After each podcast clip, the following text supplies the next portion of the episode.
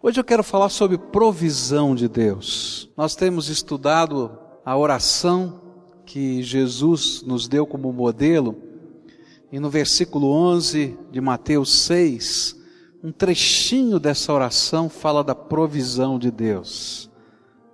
Dá-nos hoje o pão nosso de cada dia. Senhor Jesus é quem nos ensinou a orar assim. Dá-nos hoje o o pão nosso de cada dia. Ou na versão mais antiga, não é? O pão nosso de cada dia nos dá hoje. Isso me faz lembrar um dos líderes da oração e da vida devocional da história do cristianismo, George Miller. Deus um dia tocou o coração desse homem, não para ser um grande pregador, ainda que ele fosse, não para ser alguém que fizesse um movimento de avivamento, ainda que ele tenha sido usado para tudo isso. Mas um dia, esse homem andando pelas ruas do seu país, viu uma coisa que chocou o seu coração. Ele viu as crianças abandonadas, os chamados bastardos da Inglaterra, que naquele, naquele momento da história não tinham lugar para viver. E aí o Estado as recolhia e colocava junto com os loucos nos sanatórios daquele tempo. E aquele homem passando por um sanatório desse via um louco e uma criança crescendo naquele lugar. E aí Deus tocou profundamente o seu coração e disse: Olha, Jorge, eu tenho uma missão para você. Você é responsável pelas crianças do seu país. E aquilo começou a incomodar o coração desse homem. Ele era uma pessoa tremendamente tímida.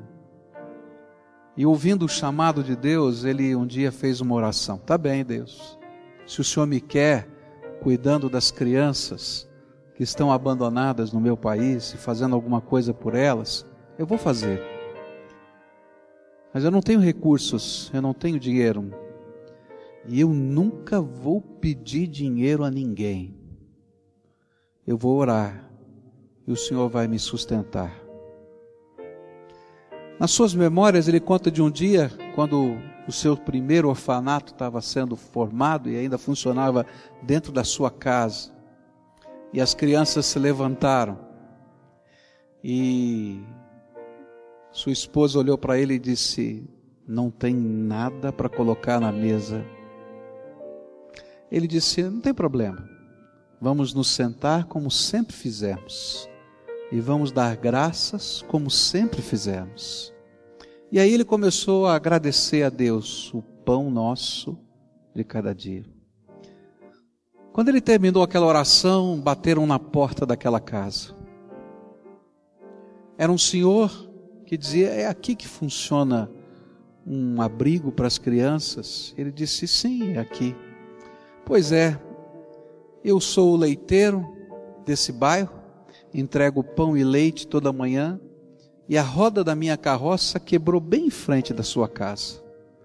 E eu não tenho como distribuir o pão e o leite hoje, e ele vai se perder. E eu pensei, será que vocês precisam de pão e leite hoje de manhã? Deus cuida de nós. Jesus tinha um objetivo quando ele colocou na oração do Pai Nosso essa pequena expressão, o pão nosso de cada dia nos dá hoje. É interessante que ele não é o primeiro pedido, nem o segundo, nem o terceiro. Ainda que às vezes, na minha oração e na sua, dependendo do momento da vida que você esteja vivendo, e conforme a conta bancária que você tem, talvez esse seja a primeira expressão da sua oração. Mas é interessante que na estrutura da oração do Pai Nosso, a gente vai encontrar alguma coisa muito parecida com os Dez Mandamentos. Nos Dez Mandamentos, a gente tem os primeiros quatro que falam do nosso relacionamento com Deus, e os outros seis que falam do relacionamento com as pessoas e a sociedade. E na oração que Jesus ensinou, os três primeiros pedidos são relativos à prioridade da nossa vida, o Senhor. Por isso ele começa falando da glória de Deus. Santificado seja o teu nome. Ele fala do reino de Deus, não é? Venha a nós o teu reino. E ele fala da vontade de Deus, seja feita a tua vontade. Mas nos últimos três, ele fala da nossa vida cotidiana. Ele fala do pão, do perdão e da proteção. O propósito de Jesus era nos mostrar que ao nos tornarmos colaboradores de Deus na sua obra, ao fazer do negócio de Deus o nosso negócio, da sua causa a nossa causa, como consequência, o nosso apelo a Deus se torna algo natural e conectado à nossa vida espiritual. Por isso, falar sobre o pão de cada dia não é algo material, não é algo humano, é tremendamente espiritual, porque é Deus que cuida de nós. Nós somos parceiros dele nesta obra. Quais são as implicações deste ensino de Jesus? Jesus dizer que nós devemos orar pedindo o pão de cada dia. O que, que ele queria nos ensinar com isso? A primeira coisa que eu aprendo é que dependemos de Deus para a coisa mais simples e necessária da vida: comer. Você sabia que você depende de Deus até para comer? Hoje o mundo tem ficado chocado, não é? E especialmente o Brasil com as notícias de pessoas que perderam a alegria de comer e morrem de fome tendo comida em casa, não é? De anorexia. E a gente fica pensando que coisa estranha, porque a necessidade básica do ser humano é respirar, comer e beber água. E quando a gente sente um pouquinho de fome, daqui a pouquinho vai chegar o meio-dia e você vai começar a ficar incomodado. Ainda que você não esteja morrendo de fome e alguns como eu já estejam até precisando perder um pouquinho de peso, não é? Mas a gente sente o estômago revoltar-se ou mexer-se dizendo: escuta, está chegando a hora de comer. E Deus está nos dizendo que até para esta coisa simples, nós dependemos de Deus, porque é Deus quem nos sustenta. Dependemos dele não somente para as coisas da eternidade, mas para todas as coisas da nossa existência. Não existe, por isso, uma vida espiritual e outra material. Ou somos servos de Deus em todo o tempo e em todos os afazeres da vida, ou não temos parte com Ele. Por isso, Começamos orando as coisas espirituais, mas continuamos pedindo as coisas do nosso dia a dia. Algumas pessoas imaginam que Deus somente sustenta os missionários, os pastores, aquele que tem uma visão e um ministério na terra, mas a oração de Jesus nos ajuda a compreender que vivemos por causa do suprimento divino. Deus é o nosso Criador, Deus é o nosso provedor e Deus é aquele que nos sustenta na Sua presença. É por isso que Paulo, pregando o sermão em Atenas, ele vai dizer uma coisa tremenda. Ele diz assim em Atos 17, versículo 24 em diante: O Deus que fez o mundo e tudo que nele é, há, é o Senhor dos céus e da terra, e não habita em santuários feitos por mãos humanas. Ele não é servido por homens, por mãos de homens, como se necessitasse de algo, porque Ele mesmo dá a vida, o fôlego e as demais coisas. De um só fez Ele todos os povos, para que povoassem toda a terra, tendo determinado os tempos anteriormente estabelecidos e os lugares exatos em que deveriam habitar. Deus fez isso para que os homens o buscassem e talvez tateando pudessem encontrá-lo, embora não esteja longe de cada um de nós. Pois nele vivemos, nos movemos e existimos. Gente, nós dependemos de Deus para viver. Você só está vivo porque Deus permite. Se Deus disser assim, acabou. Acabou o tempo da sua vida. Se Deus disser, chega, você para de respirar. Por isso, nós dependemos de Deus para as coisas mais simples da vida. Vivemos nele. E sem ele, não podemos viver nem somos nada. Por isso, você só pode ter o que tem porque a boa mão do Senhor tem estado com você.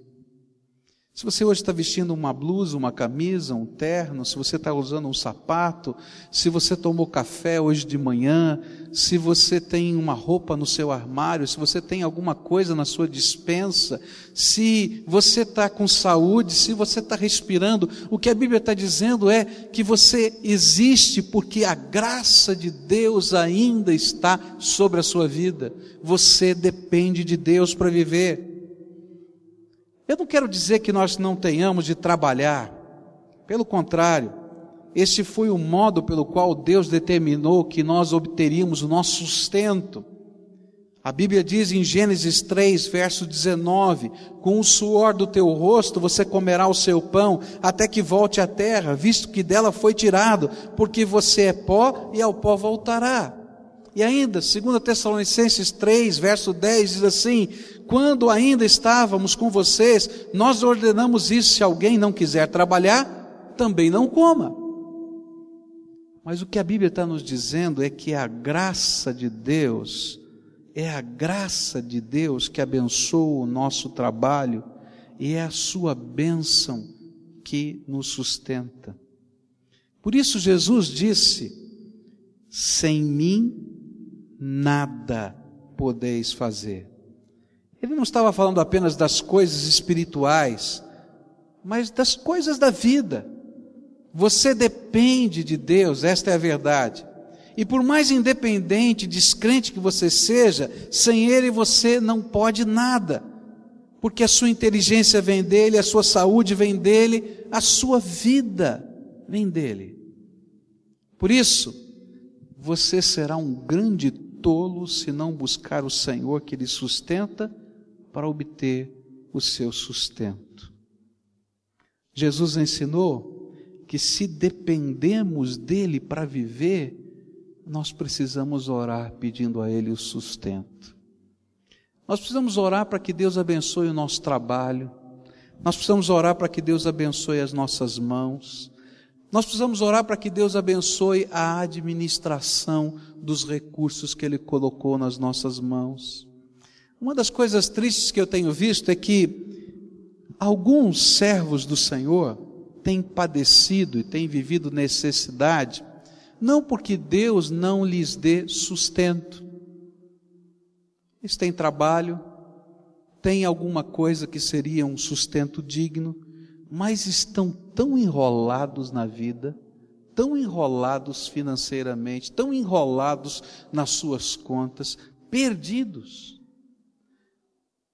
E às vezes essas pessoas não compreendem que precisam da bênção de Deus não apenas para ganhar o pão de cada dia, mas para aprender a administrar com seriedade o pão de cada dia que Deus tem nos dado e que precisamos da bênção de Deus, da inteligência de Deus, da sabedoria de Deus para fazer isso.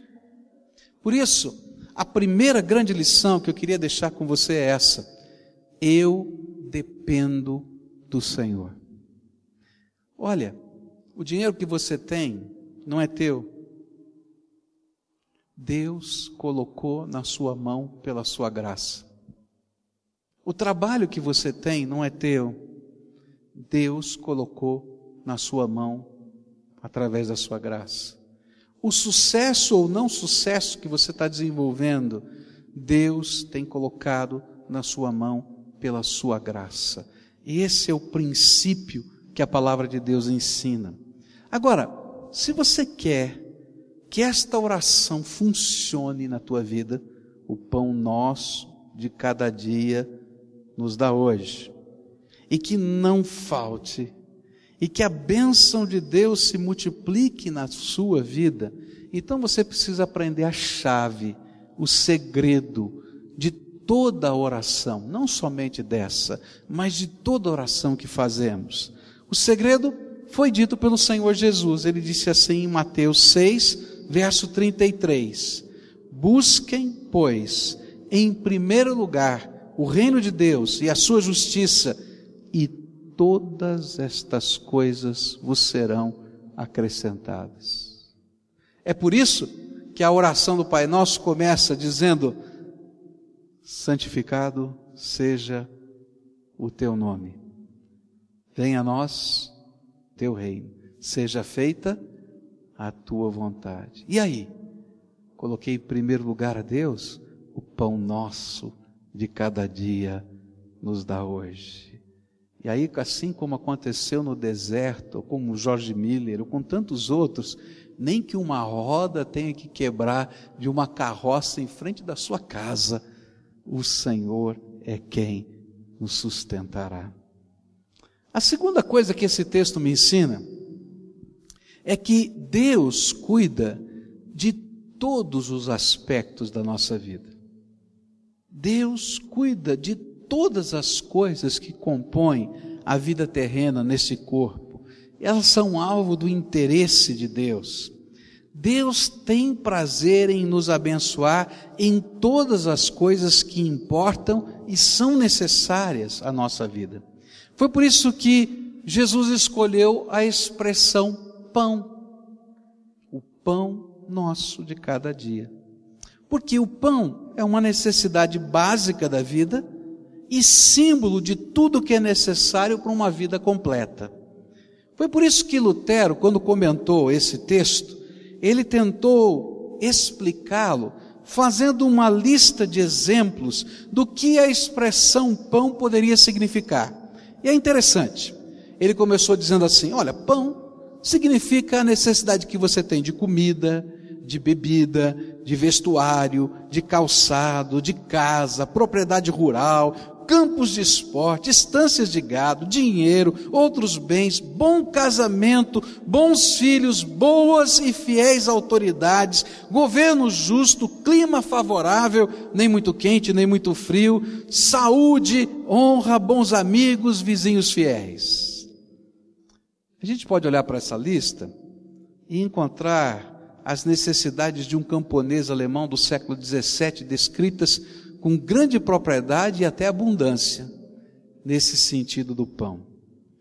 Por isso eu diria que nada nos impede de interpretar e de completar esta lista segundo as necessidades do nosso tempo e das nossas situações particulares.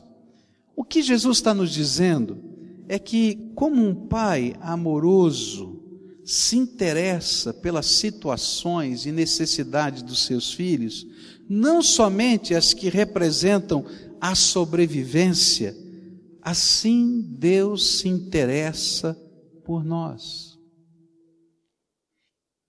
Se você é pai, se você é mãe, você vai entender isso. Naturalmente, nós temos uma grande preocupação de colocar dentro de casa o pão, o leite, a manteiga, o feijão, o arroz, a carne. Mas um pai está só preocupado com isso? O pai está preocupado com a roupa, com o calçado. Mas é só com isso que o pai está preocupado? O pai está preocupado com o coração, com o sentimento, com a educação, com as necessidades que não são palpáveis. E o que Jesus está tentando nos dizer é que Deus se interessa por nós. Nós dependemos dele para viver. Dele depende até o nosso respirar. Mas ele se importa e se interessa com os detalhes da nossa vida. Como um pai que cuida dos filhos e está preocupado com os detalhes. Assim o nosso Deus se importa conosco. eu tinha muita dificuldade para entender que Deus se preocupa até com os nossos sonhos, que Ele se importa com os detalhes das coisas que são, quem sabe, queridas ou importantes no nosso coração. E quando nós estávamos nos preparando para o casamento, eu era um cara muito sem dinheiro. Você pode imaginar com o seu sem dinheiro. Era tão complicado, tão complicado que eu saía de casa com dois passes escolares, porque naquele tempo o passe escolar a gente pagava meia passagem de ônibus, né? Era um para ir e outro para voltar. A coisa foi tão complicada, tão complicada, que a gente às vezes vendia o passe escolar para comer alguma coisa na cantina da escola. Não é? E um dia a coisa ficou tão feia que eu vendi os meus passes, e a Cleusa, que tinha um dinheirinho no bolso, gastou o dinheirinho dela, e nós pegamos o ônibus, um olhou para o outro, não é? Ela já até cobriu o rosto. um olhou para o outro, e ninguém tinha dinheiro para pagar o ônibus, né? Aí um senhor compadeceu-se de nós e olhou e disse: Não, pode passar que eu pago de vocês. Sentei no banco e ela disse: Vamos sair do ônibus agora. E eu disse, mas ele acabou de pagar, a gente já está aqui. Ele disse, eu estou morrendo de vergonha, vamos sair do ônibus agora. Mas tá paga a passagem. Eu tive que descer do ônibus e ir a pé até em casa, né? de tanta vergonha que ela sentiu. Gente, olha, Naquela fase, nós tivemos uma conselheira que nos ajudou, um casal que fez o aconselhamento pré-nupcial. E uma das coisas que aquela mulher comentou conosco e que mexeu com o coração da Cleusa e mexeu com o meu coração. Ela disse assim: Olha, vocês estão se preparando para o casamento, então peçam para Deus tudo o que vocês sonham. Deus se importa. Ele cuida. Eu me lembro que parecia estranho, parecia quase uma heresia para mim a gente ficar pedindo, Senhor, eu queria uma cortina, eu queria, Senhor, comprar aquele jogo de sofá, eu queria, Senhor, essas coisas. Parecia que era um sacrilégio ocupar Deus com as coisas tão bobas da minha vida. Mas que lição tremenda e gostosa foi aprender que Deus se importa com os detalhes do nosso coração. Tinha um jogo de sala que nós gostávamos. Duro, sem dinheiro, e a gente parava naquela loja. Acho que toda semana, ou pelo menos uma vez por mês, a gente parava naquela loja e ficava namorando o jogo de sala. Dizia, ah, esse jogo de sala. Se a gente um dia pudesse comprar esse jogo de sala, olha que coisa e tal. Mas está longe da nossa possibilidade e tal. Gente, Deus é bom. Foi aquele jogo de sala que eu tive na minha casa. A gente sonhava com coisinhas pequenas, que para nós eram tremendamente grandes, e Deus, no seu amor e na sua graça, cuidou de nós em todos os detalhes. Eu não estou falando que o Pai eterno vai nos fazer crianças caprichosas que batem o pé num mercado. Não, não é isso. Mas eu estou falando que o meu Deus me ama tanto, que Ele olha para aquelas coisas que são importantes do meu coração e cuida da gente.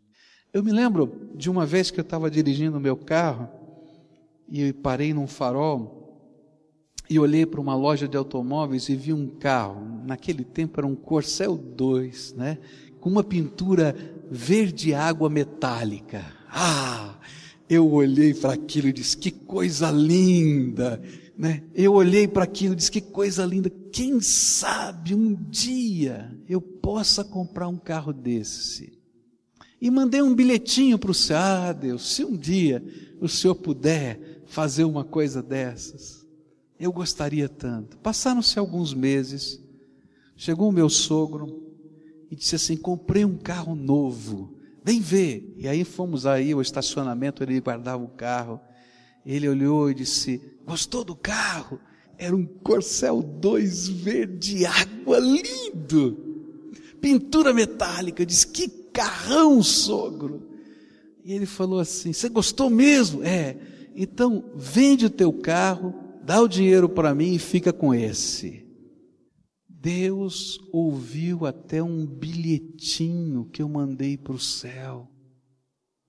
O que eu quero dizer para você é que orar o pão nosso de cada dia, dá-nos hoje, é saber que Deus se importa com as minhas necessidades, com os meus sonhos, e que eu posso colocar diante do Senhor todas as coisas emocionais, espirituais, financeiras, e escrever os sonhos e buscar de Deus que Ele diga: esse sonho não presta, meu filho, vamos riscar. Mas ouvir de Deus, filho, esse aqui eu vou te dar. Essa é uma alegria para mim abençoar você. E é assim que Deus trabalha com os seus filhos. Você quer ver esse cuidado de Deus na tua vida? Você quer ver esse Deus trabalhando os detalhes do teu coração? Então aprende o segredo que Jesus ensinou. Mateus 6, 33. Busquem, pois, em primeiro lugar, o reino de Deus e a sua justiça, e o que? Todas essas coisas lhe serão acrescentadas. O que, que é que ele está falando? Busque primeiro o reino de Deus e a sua justiça, e o que? todas, todas, todas.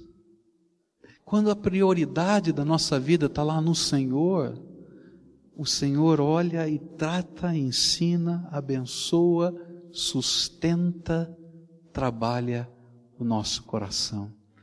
Deus cuida de nós. Talvez você pudesse acrescentar a estas minhas palavras a sua experiência. Quantas vezes o Senhor fez um dengo com você? Sabe o que é um dengo? Quando ele vai e mexe numa área da tua vida e você recebe uma coisa tão especial. Eu me lembro de uma ocasião em que Deus fez um dengo e eu fiquei todo acanhado, não é?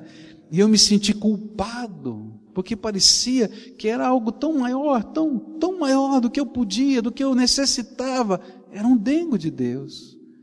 E de repente levou uma bronca do meu Pai eterno.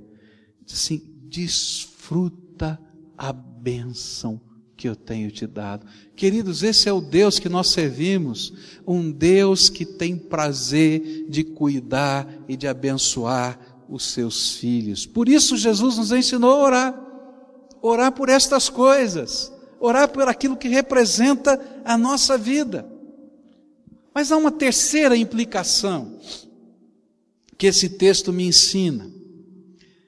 Deus, esse Deus que em quem vivemos, esse Deus que cuida de todos os aspectos da nossa vida, esse Deus quer nos ensinar a viver pela fé dia após dia. Essa é uma outra implicação desta petição. E ela pode ser percebida nesta expressão: o pão nosso de cada dia. É interessante que o evangelista Mateus, ele vai usar uma palavra grega que nós traduzimos como diário ou de cada dia, e é uma palavra que até pouco tempo não aparecia em nenhum outro manuscrito antigo em grego conhecido. E muita gente tinha dúvidas sobre o sentido correto dessa palavra. E aí um dos filólogos atuais, Barclay, comentando esse texto, ele disse que é, Orígenes, um teólogo cristão do século III, ele também tinha conhecimento desse fato. E na sua opinião, Mateus havia inventado um termo, criado um neologismo para representar esse pão de cada dia. E por isso era impossível saber com exatidão o que essa expressão queria dizer. Mas há alguns anos achou-se um fragmento de um papiro que continha a palavra, essa mesma palavra grega. E esse papiro era uma lista de compras de uma dona de casa. E junto aos termos desta lista, precisa comprar isso, precisa comprar aquilo, tal, que tinha ali tudo que ela precisava fazer, aparecia ao lado de um dos termos, de uma das necessidades, justamente esta palavra grega aqui. E ela tinha como objetivo fazê-la recordar-se de que necessitava comprar um alimento particular para aquele mesmo dia.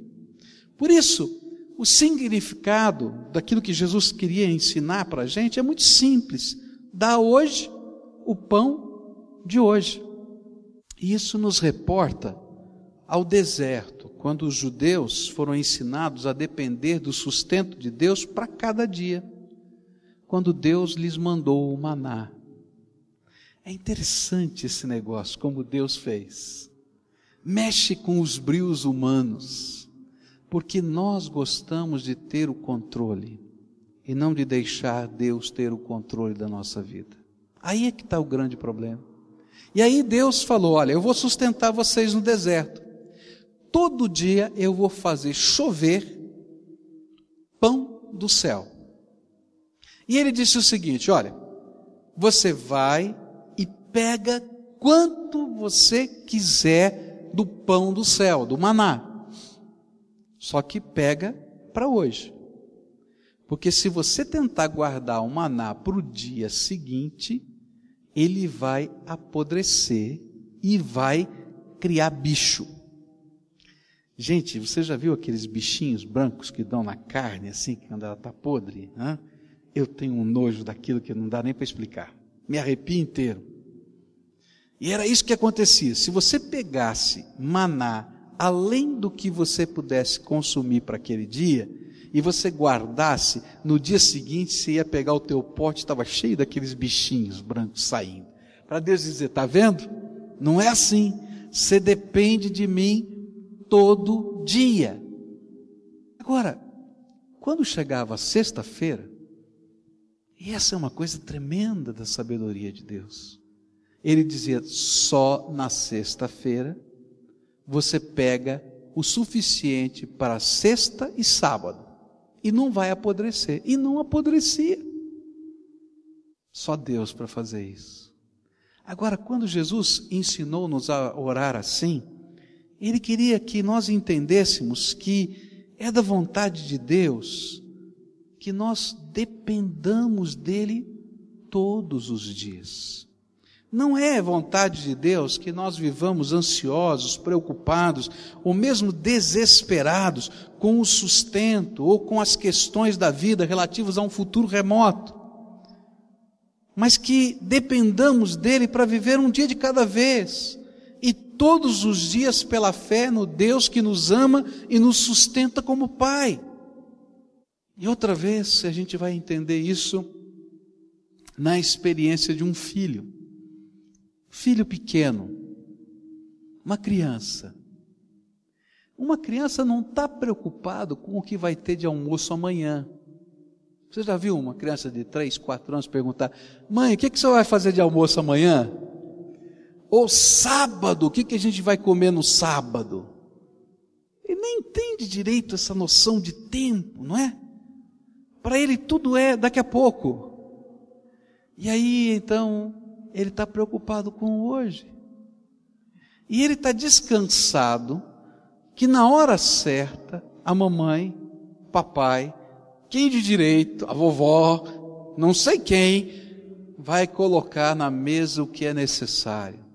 E é mais ou menos a respeito disso que o Senhor está tentando nos dizer. Gente, eu sou o pai que cuida dos detalhes, eu estou preocupado com o teu sonho pode depender de mim hoje, pode depender amanhã, pode depender depois de amanhã, porque eu sou o Senhor da tua vida, sou eu que cuido de você.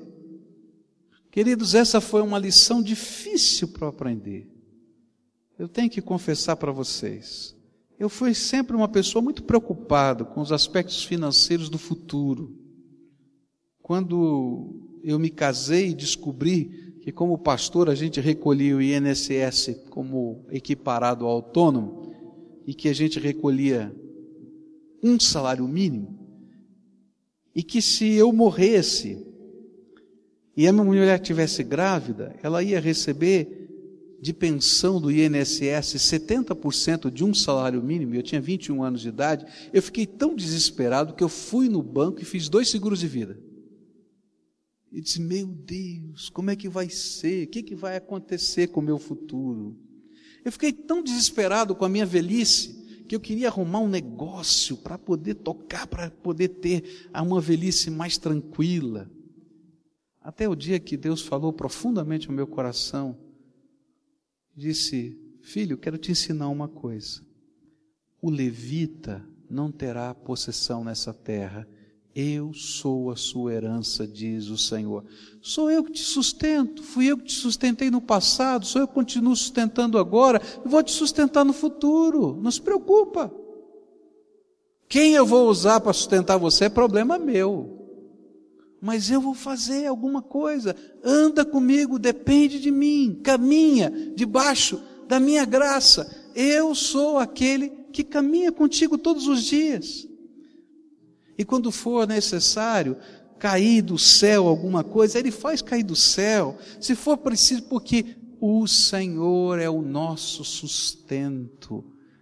E o que Ele quer que a gente aprenda é viver pela fé cada dia cada dia, viver pela fé.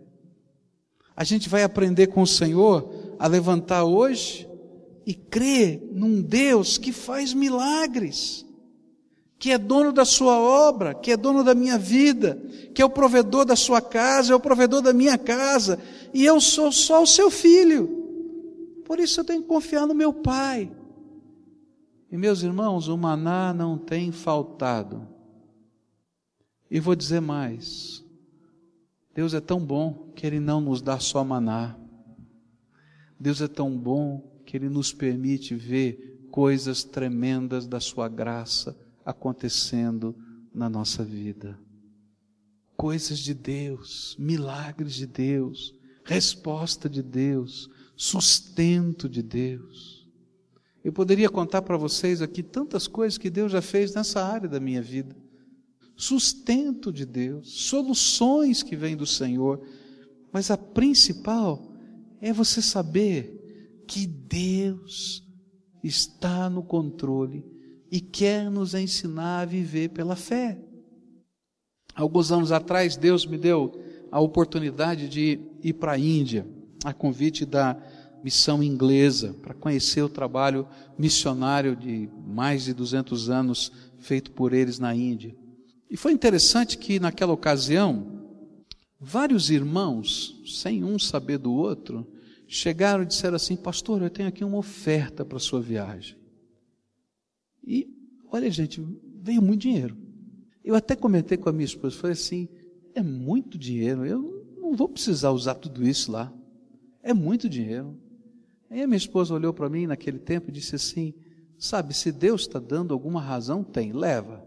E quando nós chegamos lá, estávamos lá conhecendo a Índia e Bangladesh, estourou uma revolta, os hindus foram lá e destruíram uma mesquita muçulmana, e por causa dessa situação houve uma revolta popular, e os muçulmanos de toda a Índia se revoltaram e começou uma espécie de uma guerra civil, as fronteiras foram fechadas, nós estávamos em Bangladesh, conseguimos atravessar a fronteira a pé eh, para a Índia, por uma concessão especial do oficial que ali estava, chegamos a um lugarejo minúsculo, onde ninguém falava inglês, Graças a Deus tinha uma missionária que falava a língua bengole, que era a única língua que eles falavam naquele lugar.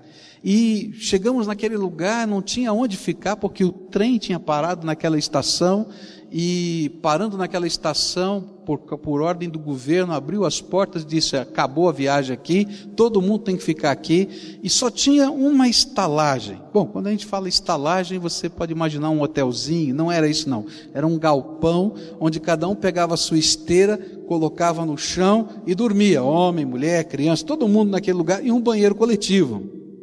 E nós chegamos naquele lugar, aquilo estava lotado, um trem inteiro naquele galpão. Você pode imaginar?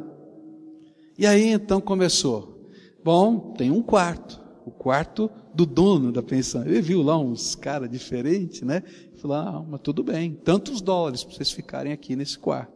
E lá foi uma parte do dinheiro. No primeiro dia tinha comida, arroz com um molho de pimenta que eu não sei nem o que que era e um ovo cozido enfiado no meio. E a gente disse que bom, tem comida. Quando chegou de noite só veio o arroz com aquele molho de pimenta e no outro dia não tinha mais nada. Toda aquela gente comendo, o trem parado, não tinha mercado, não tinha nada, não tinha onde comprar, não podia sair na rua.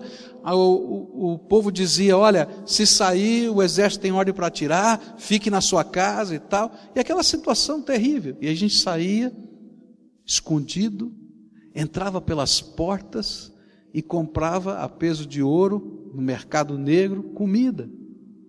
E assim foi. Ficamos 42 dias ali.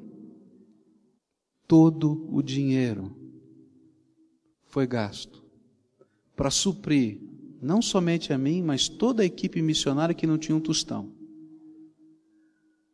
Deus é fiel. Deus é fiel. E sabe o que ele estava dizendo? Pode depender de mim, até quando você não sabe o que eu vou fazer, você pode depender de mim. Eu queria terminar esse momento aqui orando com você. Você tem uma série de compromissos e não sabe como é que você vai fazer. Tua vida virou de ponta cabeça. Você não tem o controle.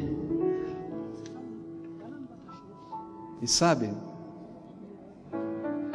que Deus quer nos ensinar que você nunca tem, e eu também nunca tive, o controle de nada. É uma grande ilusão imaginar que a gente tem o controle.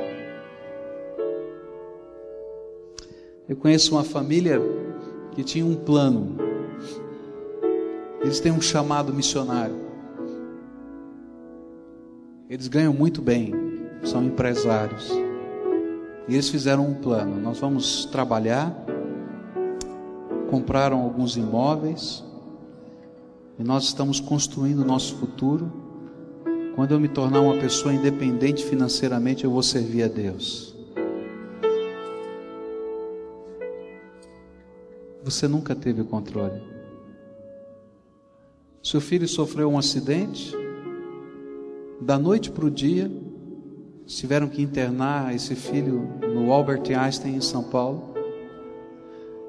Em questão de um mês, todo o patrimônio deles tinha ido embora.